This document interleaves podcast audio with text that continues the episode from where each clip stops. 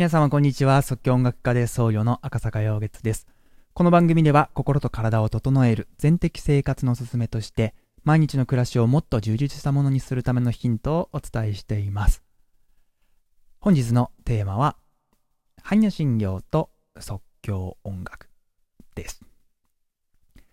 えー、昨日の配信で私のこの声だけで音楽を即興的に作って、えー、その上に仏教のお経を歌うという、えー、音楽をご紹介させていただきました。そして今日は、えー、その音楽に、まあ、般若心経を載せてみようかなというふうに思っているんですが、えー、般若心経というお経、皆さん名前ぐらいは、え聞いたことね、あるかなというふうに思います。般若心経というお経は、まあ、日本の、え各宗派で読まれているお経です。えー、般若心経を読まないえ宗派もありますが、え多くの宗派で、え読まれているお経になります。そして、まあ、般若心経のこのお経の意味、内容なんですけれども、これについても今日は少しね、簡単にお話ししてみようかなというふうに思っています。えー、まずですね、この般若心経、簡単に何を、えー、言っているお経なのかという、えー、ことなんですけれども、えー、誤解をするずにですね、えー、わかりやすく、一言で、私なりに言うのであれば、ちょっと極端な表現かもしれないんですが、私たちが見ている、感じているこの世界というものは、すべて幻想ですよ、ということなんですね。この幻想という、えー、言葉、まあちょっと誤解を招きやすいかもしれないんですけれども、あえてちょっと極端な表現で、この幻想という言葉を、えー、使いました。というのは、私たちはこの見えている世界、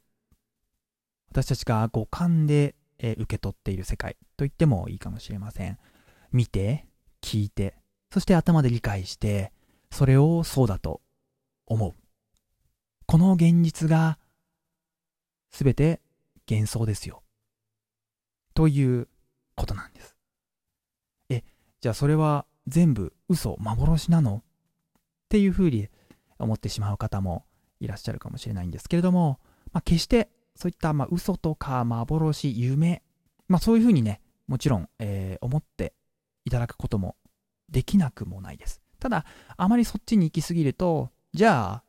この世界は嘘なんだ。虚構なんだ。っていうふうに、まあ、思ってしまう。ちょっとそっちの方にね、触れてしまうと、少し、えー、違ってくるかな、というふうに思っているんですけども、あえて幻想というふうにな言葉を使ったのは、私たちはあまりにもこの現代人、私たち現代人は見えている、この見ている世界というものを、あまりにもそれがそのまま真実だというふうに思い込んでしまう癖があるからなんですね。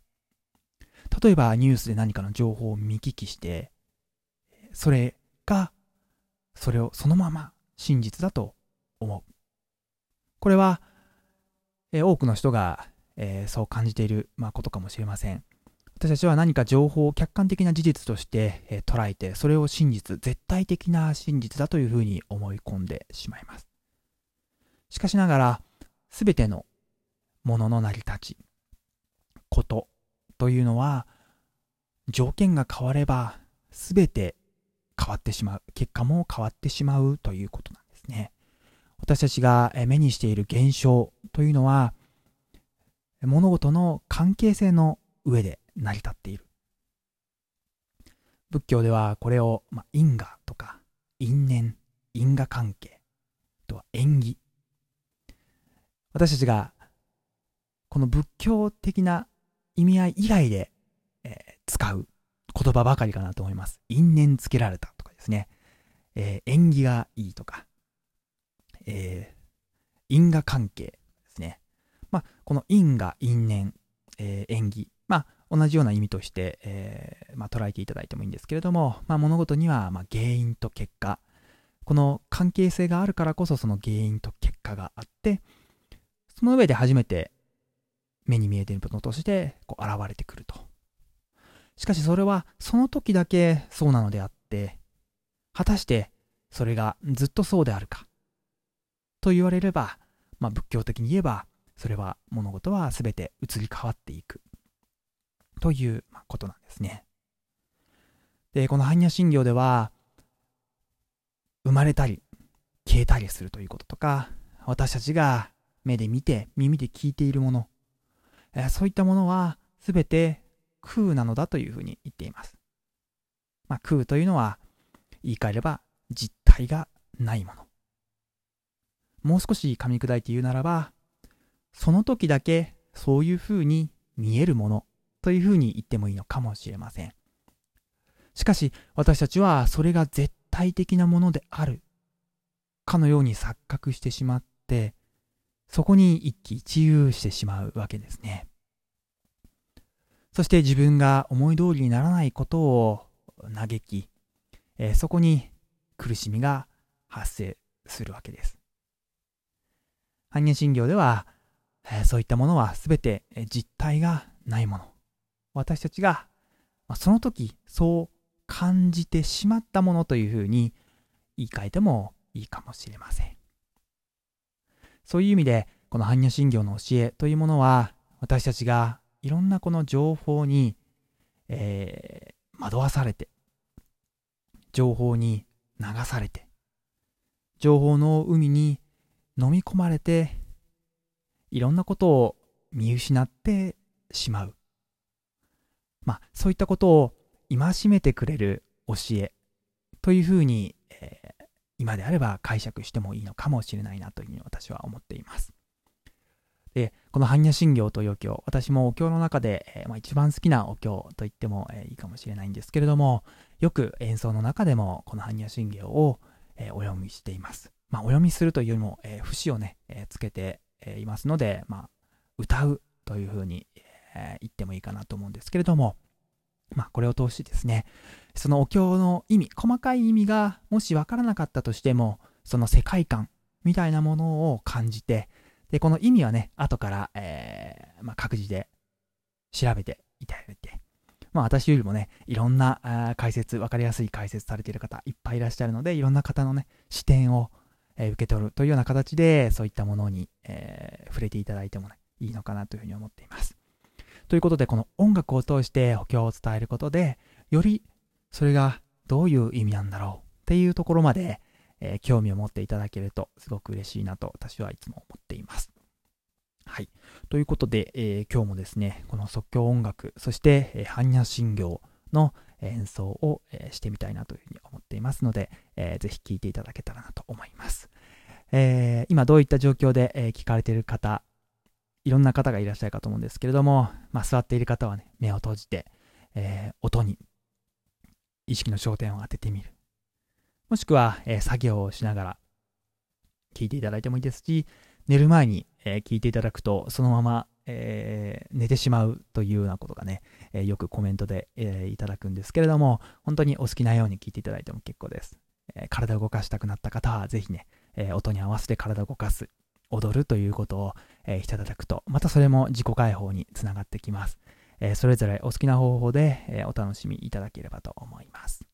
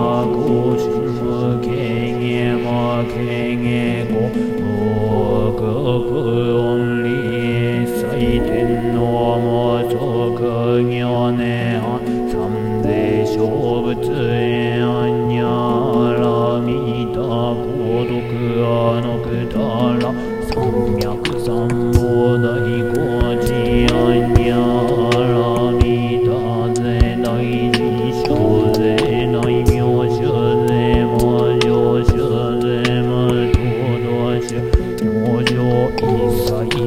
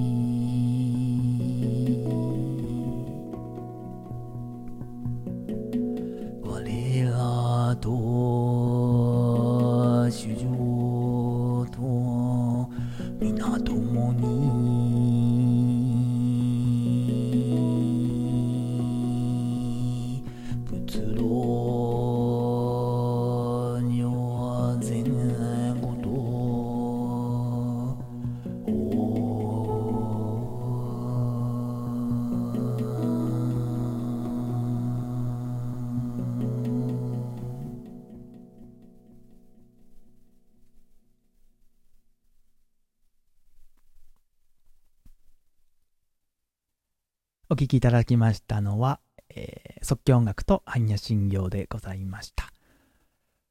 えー、はじめにね、ハンドパンの音をループさせて、それから、えービート、ハーモニー、えーなどは私のこの声、ビートボックスの音で、えー作っております。はい。ということで、えー今日の配信も終わりに近づいてきたんですけれども、えー Voicyの方からですね、コメントをいただくようになりまして、えーそちらもちょっと少しずつ読んでみたいなというふうに思っています。えー、まずですね、ヨマさん。少し前にいただいたコメントです。えー赤坂さんこんばんは。ハンドパン素敵な音色がしますよね。えー僕の友達もこの楽器を演奏していて、いつも癒されてます。これからも放送楽しみにしておりますね。ということで、ヨマさんありがとうございます。ハンドパン本当にね、素敵な音色なんです。で、私もこの音色の素晴らしさをですね、えー伝えたくて、できるだけ本当にこう、いい音質で皆さんに音楽をお届けしようと、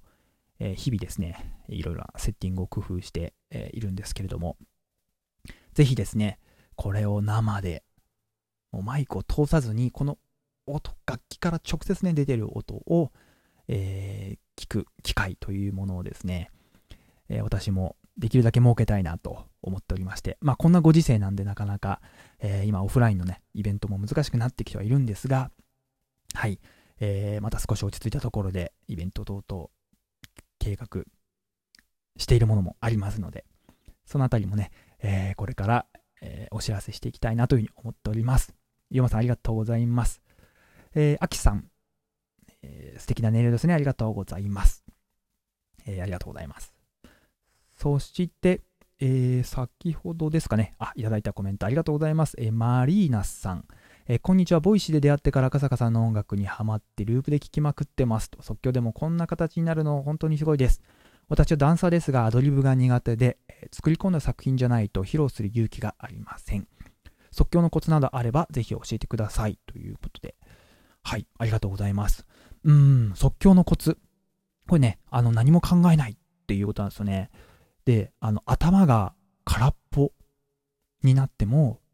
できることっていうのが私は、えー即興なのかなというふうに思ってます。むしろ頭を空っぽにしないとできない。はい。あの、決めたことをなぞるというものというよりはですね、自然に出てくるもの、その流れに身を任せるというふうに、えー言い換えてもいいのかなというふうに思ってます。コツなんですけれども、うん、私はですね、逆にこの作り込んだものを再現するというのが苦手だったんですね。えー何かを覚えて、曲を覚えてそれを再現するというのが、えーすごく苦手で、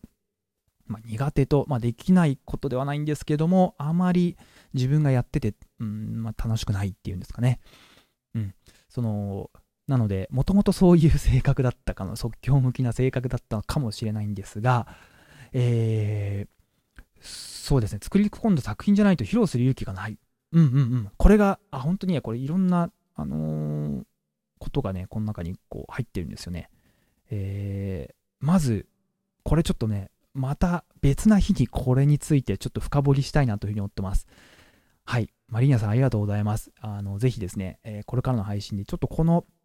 即興することっていうのがどういうことなのかっていうことについて、もう少しね、えーせっかくいただいた質問なので、これを深掘りする形で、えー今後、うんちょっとね、考えていきたいなというふうに思ってます。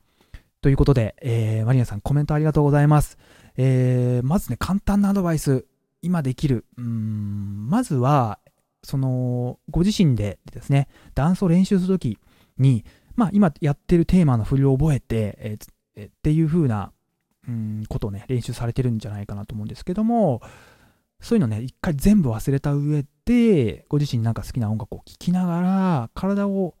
あ好きな音楽というよりも初めて聴く音楽の方がいいかもしれないですね。え体を自由に動かす。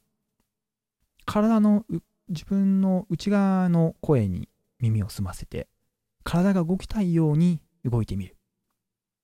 まずはそこからかななんていうふうに思いますので、えーぜひちょっと試してみていただければと思います。これが、あの、即興というのは本当に心を自由にする。何にもとらわれないということなんですよね。でこのあたりもまた、えー今後ね、深掘りした話をえしていきたいなというふうに思ってますので、お楽しみください。ということで、えー今日の配信は以上になります。即興音楽家で僧侶の赤坂陽月でした。また、明日の配信でお会いいたしましょう。良い一日をお過ごしくださいませ。